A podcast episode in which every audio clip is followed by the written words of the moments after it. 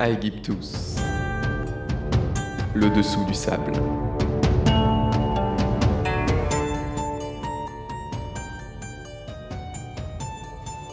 Bonjour tout le monde, aujourd'hui dans Aegyptus nous allons parler magie, maladie et géographie. Le sujet du jour, le voici, j'ai nommé la médecine en Égypte ancienne.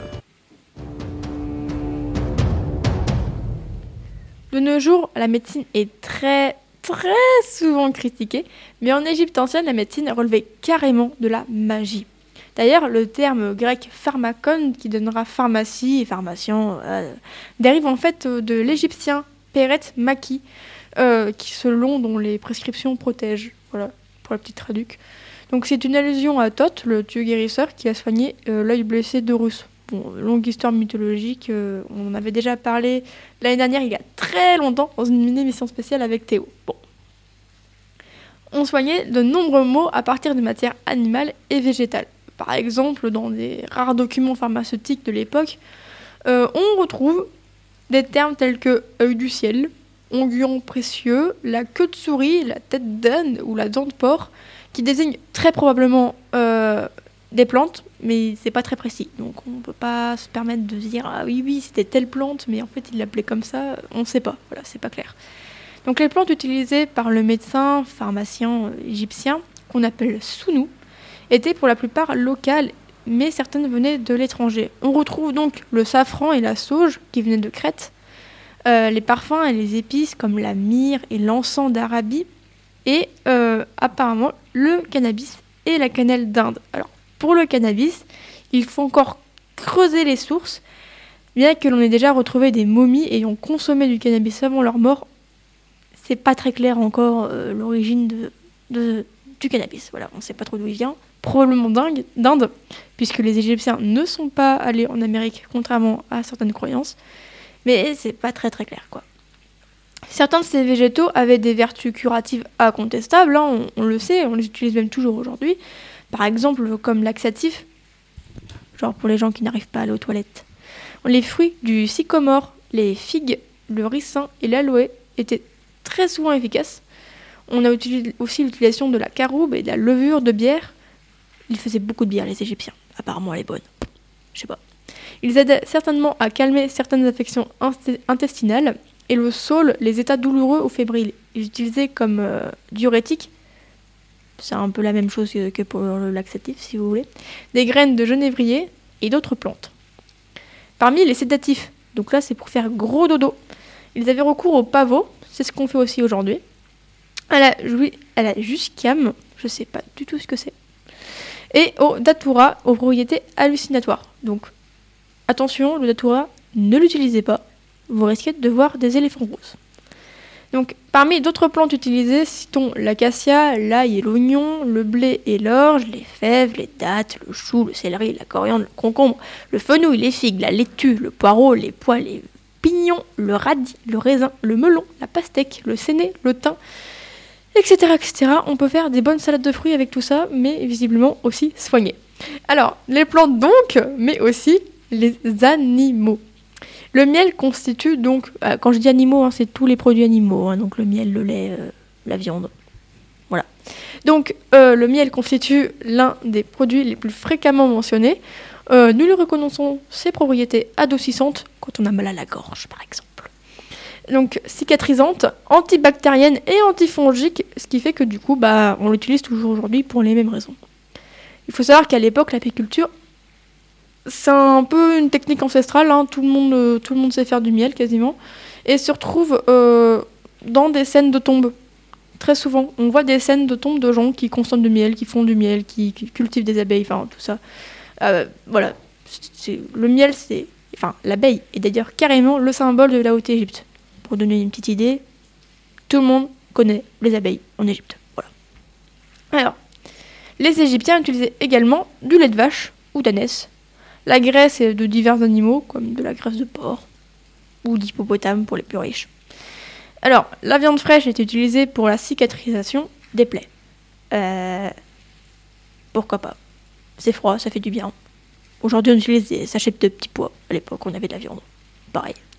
Alors, le recours au mélange étrange est incontestable, parce qu'on a des recettes. Ouais.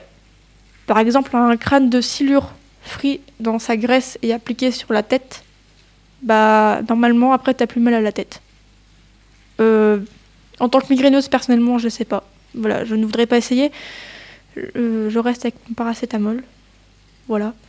Euh, toute une thérapeutique dite excrémentielle, donc à base de fientes, d'urine, de chure de mouche, de bouse et compagnie, soulève un certain nombre de questions, notamment pourquoi? Voilà, première question qui vient.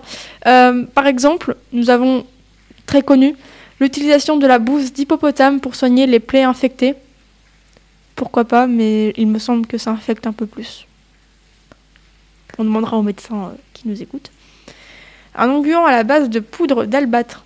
Parce que, oui, les Égyptiens utilisaient les cailloux pour se soigner. Alors on n'est pas dans la lithothérapie actuelle, mais on s'approche de l'idée euh, des minéraux qui ont une utilisation. Donc par exemple, je disais, un onguent à la base de poudre d'albâtre permettrait d'obtenir une peau parfaite, très blanche. Pourquoi pas? L'ocre jaune traitait les problèmes de peau, genre euh, l'eczéma et compagnie. La galène, globalement, c'est un truc à base de plomb. Et euh, la chrysocole, c'est du sulfate de cuivre hydraté. Et le granit, ça soigne les yeux. Il faut savoir aussi que les Égyptiens adoraient le soleil. C'était plus qu'un dieu, donc ils passaient de longues heures parfois à le regarder comme ça. Il n'y avait pas de lunettes à l'époque, donc euh, ils avaient vraiment besoin de s'occuper de leurs yeux. Euh, le natron, donc ça c'est un sel très violent, c'est-à-dire que c'est un sel qui assèche comme pas possible, est utilisé comme adoucissant. Voilà. Le carbonate de calcium est utilisé contre les acidités digestives. C'est plutôt pratique. Aujourd'hui, on a le gaviscon, c'est pas mal non plus, mais ça n'a rien à voir.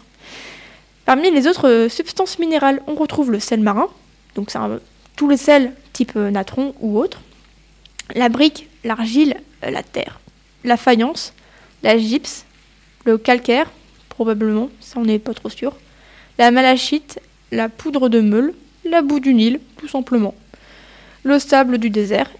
Celui-là, il est très souvent, très très souvent utilisé pour soigner les morsures de serpents. Et bref, la liste est longue. Alors la démarche de diagnostic. Donc comment est-ce que faisaient les médecins pour soigner? Est décrite dans les papyrus euh, puisque l'égyptiologue qui l'a trouvé s'appelait Ebers. Et se déroulait plus ou moins comme ça. Étape 1, on pose des questions aux patients. Voilà. Comment ça va T'as mal Euh, Voilà. Étape 2, on fait une petite enquête d'entourage. Qu'est-ce qu'il a mangé Euh, Vous aussi, vous avez mal Tout ça. Étape 3, on trouve l'origine directe et indirecte de la souffrance. Mettons qu'il ait avalé de l'eau contaminée, bah, on va peut-être penser à s'occuper de l'eau. Voilà. Étape 4, on cherche l'existence d'antécédents familiaux. Est-ce que, autrefois, dans la famille, les gens avaient aussi bu de l'eau contaminée? Très important. Étape 5, en cas de rechute, on vérifie si le traitement est convenablement pris. On vous surveille. Si t'as pas pris tes médicaments, attention. Étape 6, on prépare un plan de soins à court et moyen terme. Donc, à ce niveau, on parle plus de diagnostic, mais carrément de prescription médicale. Il s'agit, en général, quand on retrouve des papyrus, de carrément un rapport détaillé comportant la suite des signes cliniques, c'est-à-dire de tous les symptômes de la personne tout le long de son traitement. Et donc suivi de la liste des médicaments qui est donnée. Donc, globalement, pour les Égyptiens, la première chose à faire, c'est de calmer la souffrance. Voilà, faut que tu moins mal. Ensuite, d'éviter que ça s'empire. Et enfin, de trouver une solution définitive. Guérir, quoi. Alors, certains traités médicaux ont été conservés, donc on a le papyrus Ebers, le papyrus Edwin et le papyrus Smith. Il y en a plein d'autres, mais c'est les seuls que j'ai retrouvés pour l'instant. Et donc, ces papyrus permettent de constater très clairement que les Égyptiens avaient été les premiers à observer que le cœur était l'organe essentiel de la vie. Il y en a plein d'autres qui pensaient que c'était le cerveau. Non, les Égyptiens savaient très bien que c'était le cœur. C'est pour ça d'ailleurs que le cœur était toujours, toujours laissé dans les momies. Euh, sauf tout en camon parce qu'ils se sont plantés, mais ça c'est une autre histoire. Euh, mais en revanche, on retirait le cerveau.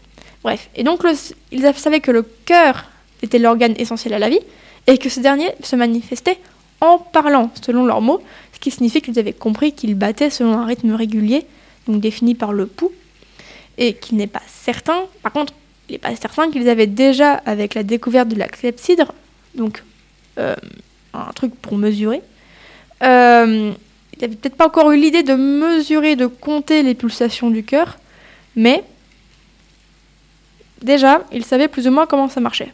En revanche, ils connaissaient très très bien la position du bébé dans le ventre de la mère et savaient détecter euh, lorsqu'il n'était pas dans le bon sens et même le retourner.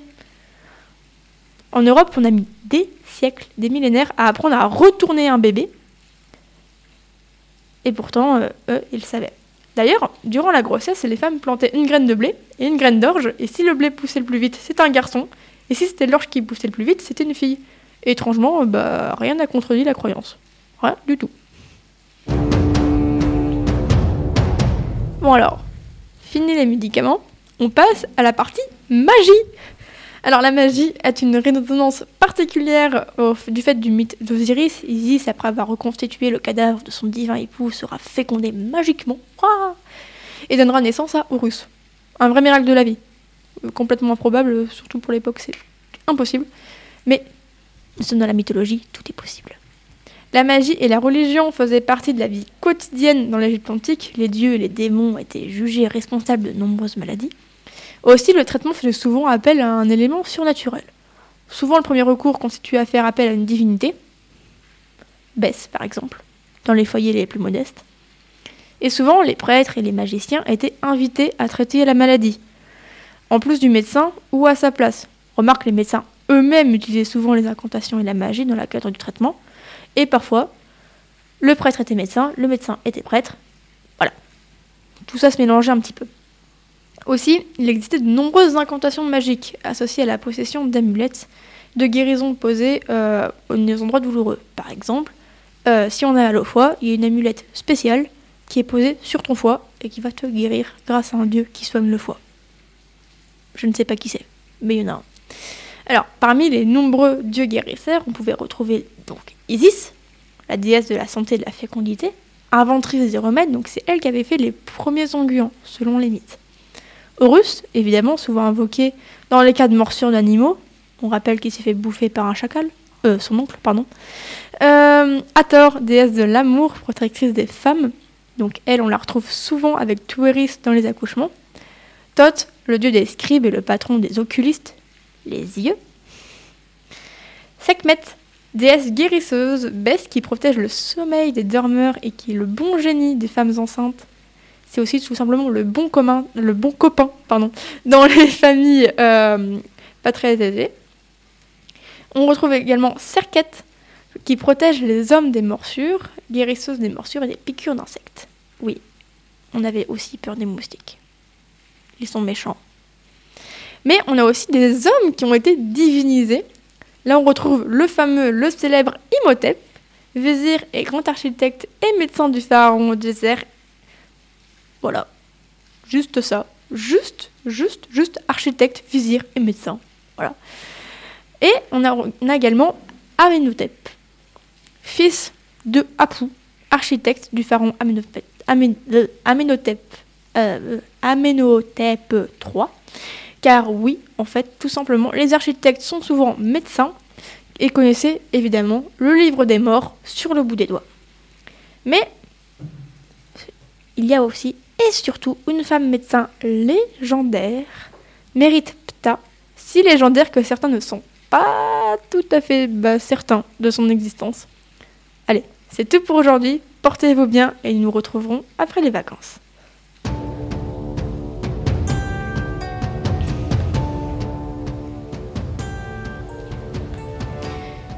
Bien caché sous le sable, Bien cachés sous le sable d'Égypte se cachent parfois les petits esprits qui sont les grandes légendes. A bientôt pour voir ce que les sables d'Égypte nous réservent. Aegyptus, le dessous du sable.